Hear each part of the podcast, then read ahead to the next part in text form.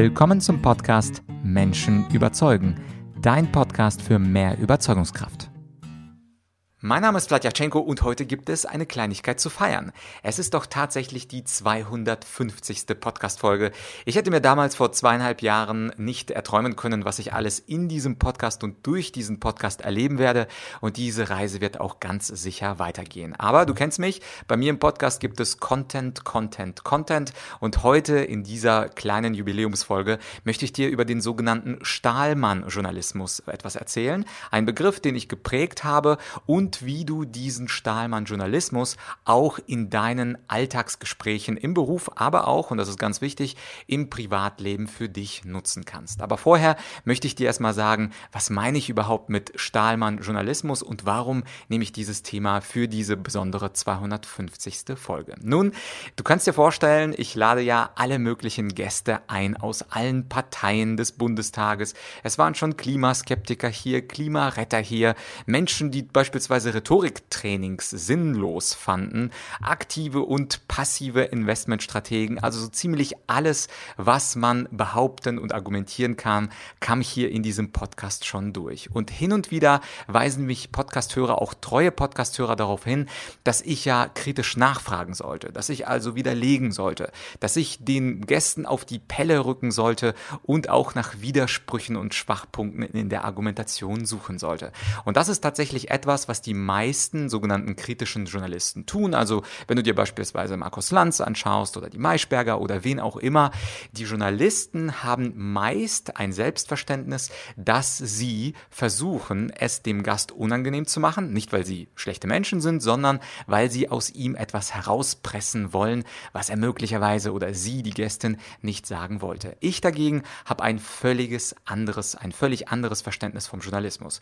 Ich nenne Stahlmann-Journalismus Journalismus das, was ich ableite vom Wort Steelman Argument. Und was Stahlmann-Argumente sind, möglicherweise hast du doch noch nie was davon gehört, da würde ich dir sehr gerne einen kleinen Abschnitt, einen Absatz lesen aus meinem neuesten Buch Weiße Rhetorik. Und dieser Abschnitt lautet wie folgt.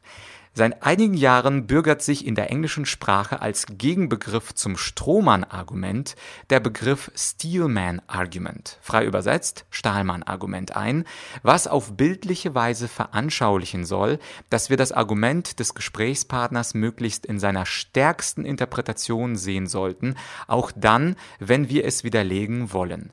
Mit der wohlwollenden Interpretation zeigst du nicht nur, dass du ein guter Zuhörer bist, sondern auch ein fairer Zuhörer.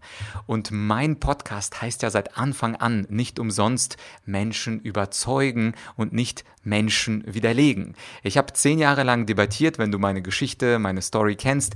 Mit 19 habe ich angefangen, im Debattierclub zu reden und im Debattierclub geht es immer darum, bevor man die eigenen Argumente bringt, die Gegenseite zu widerlegen. Das heißt also, ich habe zehn Jahre lang trainiert, wie man die Vorrede auseinanderlegt. Und zwar argumentativ aus unterschiedlichsten Perspektiven. Man sucht nach Widersprüchen, man sucht nach irrelevanten Thesen, man sucht nach Fehlern. Doch genau das wollte ich in meinem Menschen überzeugen Podcast nicht machen. Mein Idealbild eines Journalisten und auch eines guten Gesprächs ist dieses Steelman Argument. Man spricht auch neuerdings in Amerika vom Steel Manning, also wo man nicht versucht, das unvollkommene oder das nicht ganz zu Ende gedachte Argument des Gesprächs Gesprächspartners zu widerlegen, hinzuweisen, haha, guck mal, das hast du nicht gewusst und diese Zahl stimmt ja gar nicht und das Beispiel hat gefehlt, sondern umgekehrt, du versuchst aus dem Gesprächspartner das beste Argument herauszuholen, was dieser Mensch theoretisch äh, sagen könnte und wofür er argumentieren wollte und daher die Metapher der Stahlmann, also das starke Argument. Du möchtest also die Argumente des Gegenübers stärken und sie nicht widerlegen.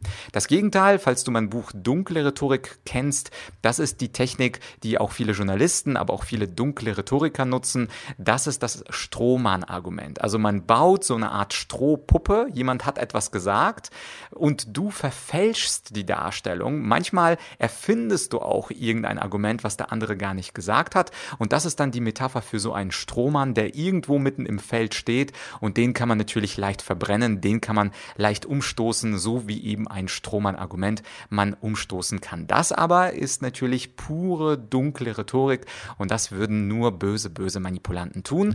Das möchte ich natürlich den Journalisten da draußen nicht unterstellen, aber sehr häufig machen sie äh, oder führen sie die Interviews mit diesem Mindset, dass sie den Gesprächspartner zu Fall bringen wollen und das verstehe ich natürlich auch. Es gibt ja in den Medien den berühmten Satz, what bleeds leads, also das, was blutet, das, wo es Widersprüche, Fehler gibt, das wollen die Leser auch hören, doch das ist nicht mein Konzept. Und mir war das wichtig, jetzt, wo ich also über die Zeit, über die zweieinhalb Jahre immer wieder die gleichen Nachrichten bekomme, also auf podcast.argumentorik.com, auf LinkedIn, auf Xing, manchmal auch per E-Mail. Menschen schreiben mir immer wieder, ich sollte die Gäste mehr in Bedrängnis bringen. Dabei gibt es doch so viele andere Formate, so viele andere Fernseh- und Radiosendungen, wo Journalisten, und ich würde sagen 99 Prozent der Journalisten eben dieses tun. Also wer diese Art der Interviews nicht mag, der kann sich ja weiterhin meine Solo-Folgen anhören, aber mein Bestreben wird es auch bleiben, ja, ich kann natürlich nicht zehn Jahre in die Zukunft schauen, aber für die nächsten 250 Folgen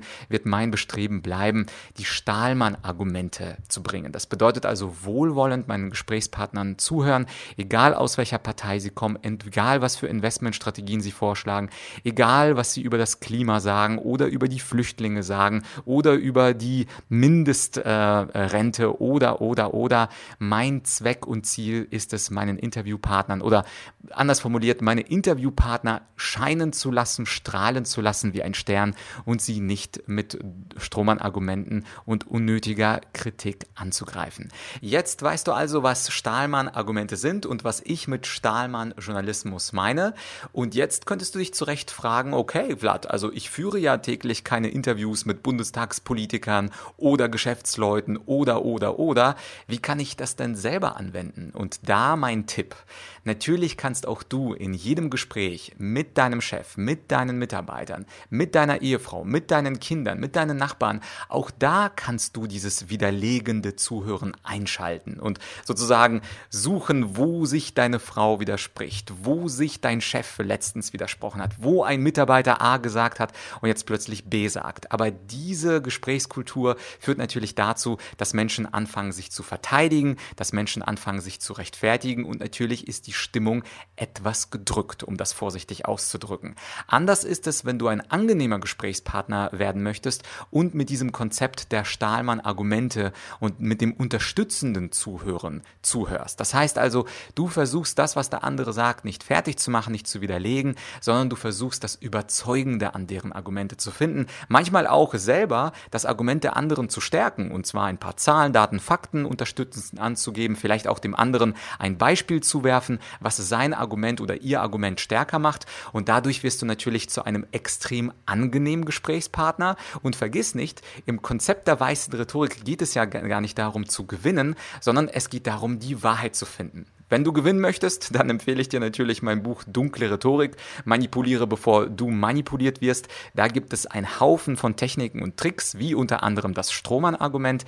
Aber in meinen Interviews geht es natürlich nicht um Sieg oder Niederlage, sondern beim Stahlmann-Journalismus geht es um gute Gespräche, damit du auch das Beste aus ihnen herausholst und selbst entscheiden kannst, ob dich die Argumente überzeugen. Und für deine Gespräche, jedes Gespräch ist ja in gewisser Weise ein kleines Interview. Also auch wenn du jetzt kein Podcaster oder YouTuber bist oder kein Influencer, jedes Gespräch, jedes tiefere Gespräch mit deinem Kollegen, mit deinem Chef, mit deinem Mann, das ist ja so ein kleines Interview, wo du Fragen stellst, er oder sie Antworten gibt und in diesen Mini-Interviews, in diesen täglichen Gesprächen gebe ich dir den Tipp, wohlwollend zuzuhören, den Stahlmann zu machen. Übrigens an alle Feministen da, draußen, man könnte auch natürlich von einer Stahlfrau oder Steel Woman Arguments äh, sprechen, das ist mir hier völlig wurscht. Es geht hier einfach um die Idee, den anderen oder die andere zu bestärken und inhaltlich zu unterstützen. Okay, das ist also der Stahlmann Journalismus. Insofern nicht wundern, wenn ich auch die nächsten 250 Folgen genau das tue, was ich tue.